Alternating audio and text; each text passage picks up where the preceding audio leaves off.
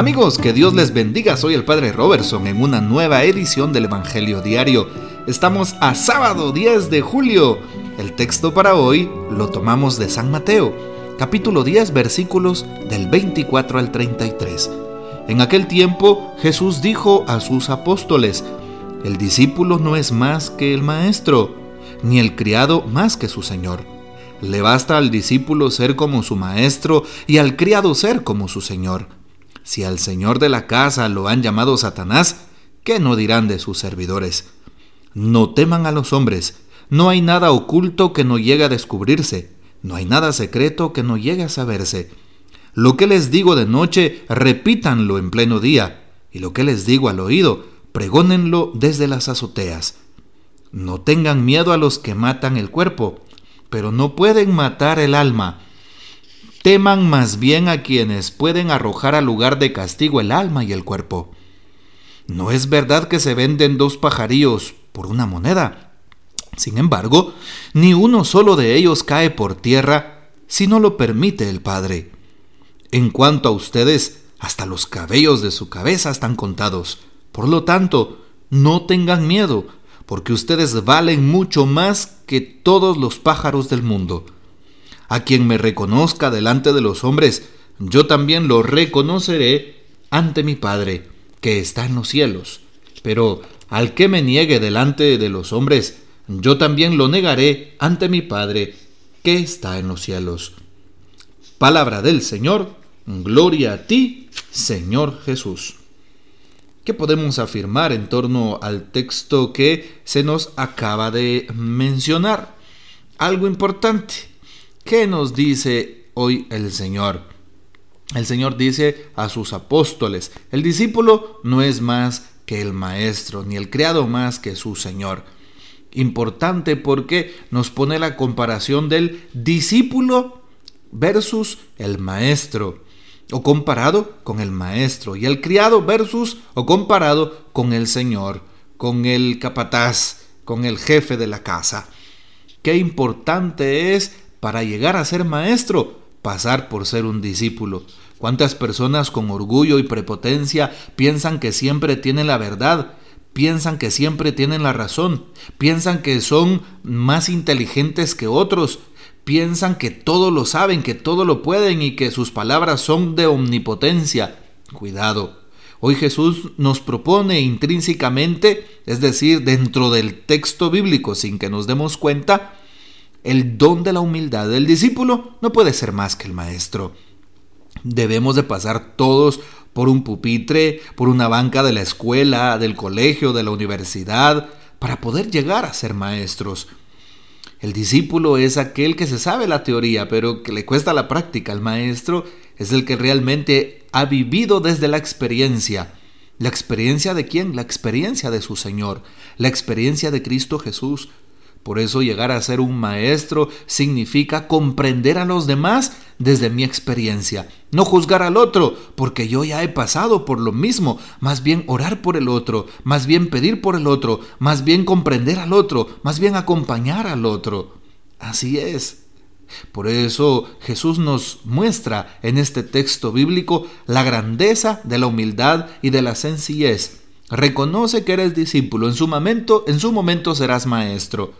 Reconoce que eres criado en su momento, serás el señor de la casa. Mientras tanto, debes de aprender a realizar cada uno de los trabajos y labores que Dios te pida.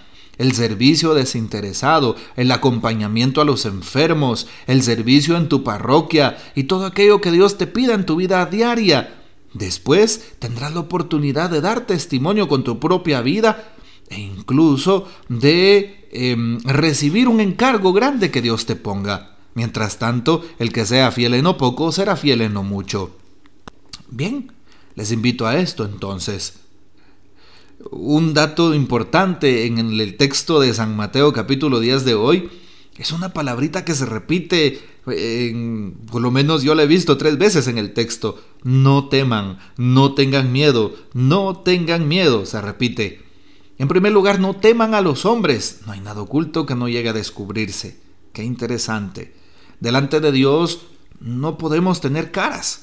Hemos hablado en textos anteriores en la lección divina cómo muchas veces nosotros somos polifacéticos, tenemos muchísimas caras, podríamos eh, sin darnos cuenta ser así, poner una cara bonita en la iglesia, poner una cara exuberante y fresca con los amigos, poner una cara de responsabilidad en el trabajo, poner una cara de agresividad en la casa, en la familia, ¿verdad? Y así, sin darnos cuenta, eh, podríamos tener múltiples maneras de expresarnos a través de nuestra personalidad. Para el Señor no podemos ocultar nada, al Señor le tenemos que ser auténticos y debemos de sentirnos libres delante de Dios. Por eso el Señor va a descubrir nuestro rostro y realmente lo que somos cuando nos coloquemos delante de Él con amor y disponibilidad. No tengas miedo. Puedes ocultarte detrás de tus sentimientos, detrás de tus acciones, detrás de lo que quieras. Pero delante de Dios no puedes.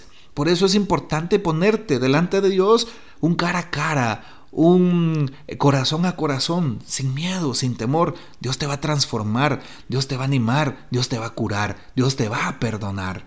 Así es, es lo que pide hoy el Señor. No tengan miedo. Segundo momento en donde se utiliza esta palabra, no tengan miedo a los que matan el cuerpo, pero no pueden matar el alma. Saben, algo interesante es que muchas veces en la sociedad de hoy se le da un culto exorbitante, es decir, sin medida al cuerpo.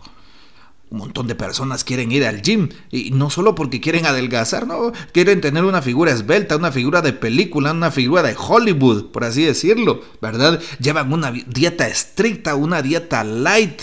Sí, son personas a veces veganas, se le dicen a aquellos que no comen nada de carne ni derivados de las carnes o de los lácteos, ¿verdad?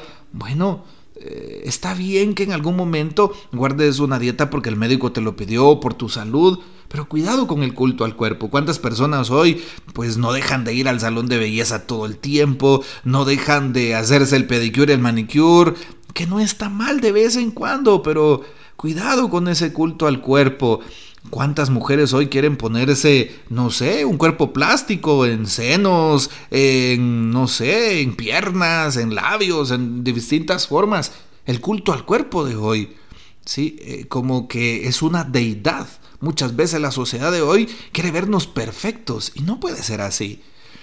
No tengan miedo de los que matan el cuerpo. Muchas veces nosotros mismos estamos matando el espíritu de alegría, de gozo, de sencillez, de humildad, de reconocimiento de Dios a través de mi cuerpo que es hecho a su imagen y semejanza y lo quiero denigrar y lo estoy matando con tanto que le pongo, con tanto que le doy.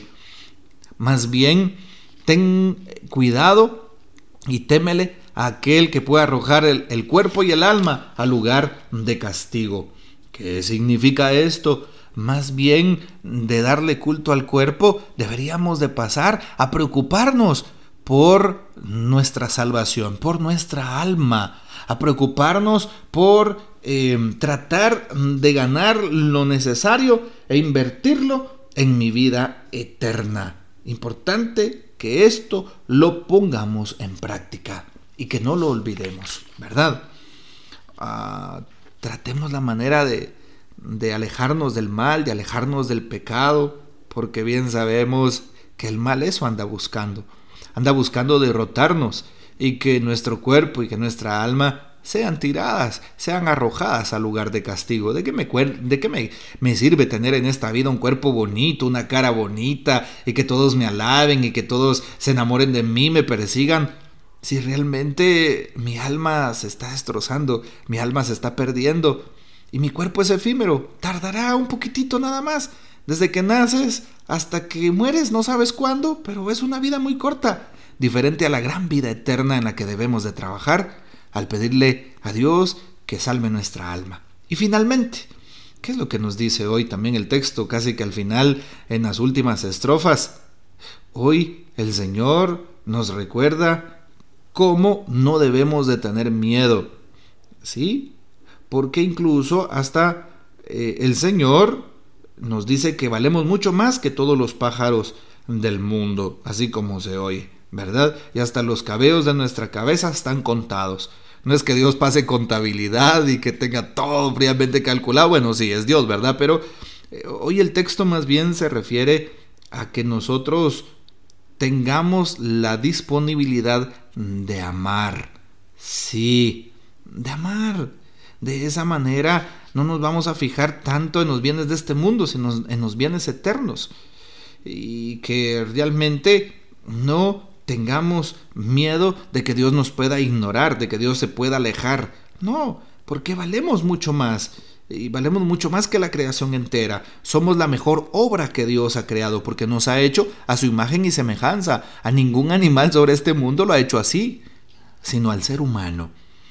Por eso el texto termina diciendo, quien me reconozca delante de los hombres, lo reconoceré delante de mi Padre, pero quien me niegue, yo también lo negaré.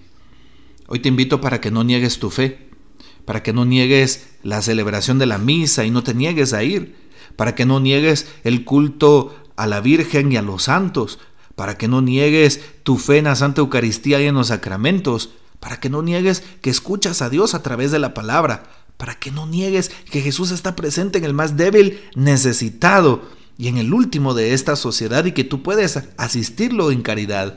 Así es. Por eso te invito a que no niegues a Jesús en ningún momento. En el grupo de jóvenes, en el grupo de amigos, en tu trabajo, no niegues tu fe. No te avergüences de lo que eres. Más bien aprende a dar razón de lo que tú eres. Que el Señor nos bendiga y María Santísima nos guarde y gocemos de la fiel custodia de San José. Hasta mañana.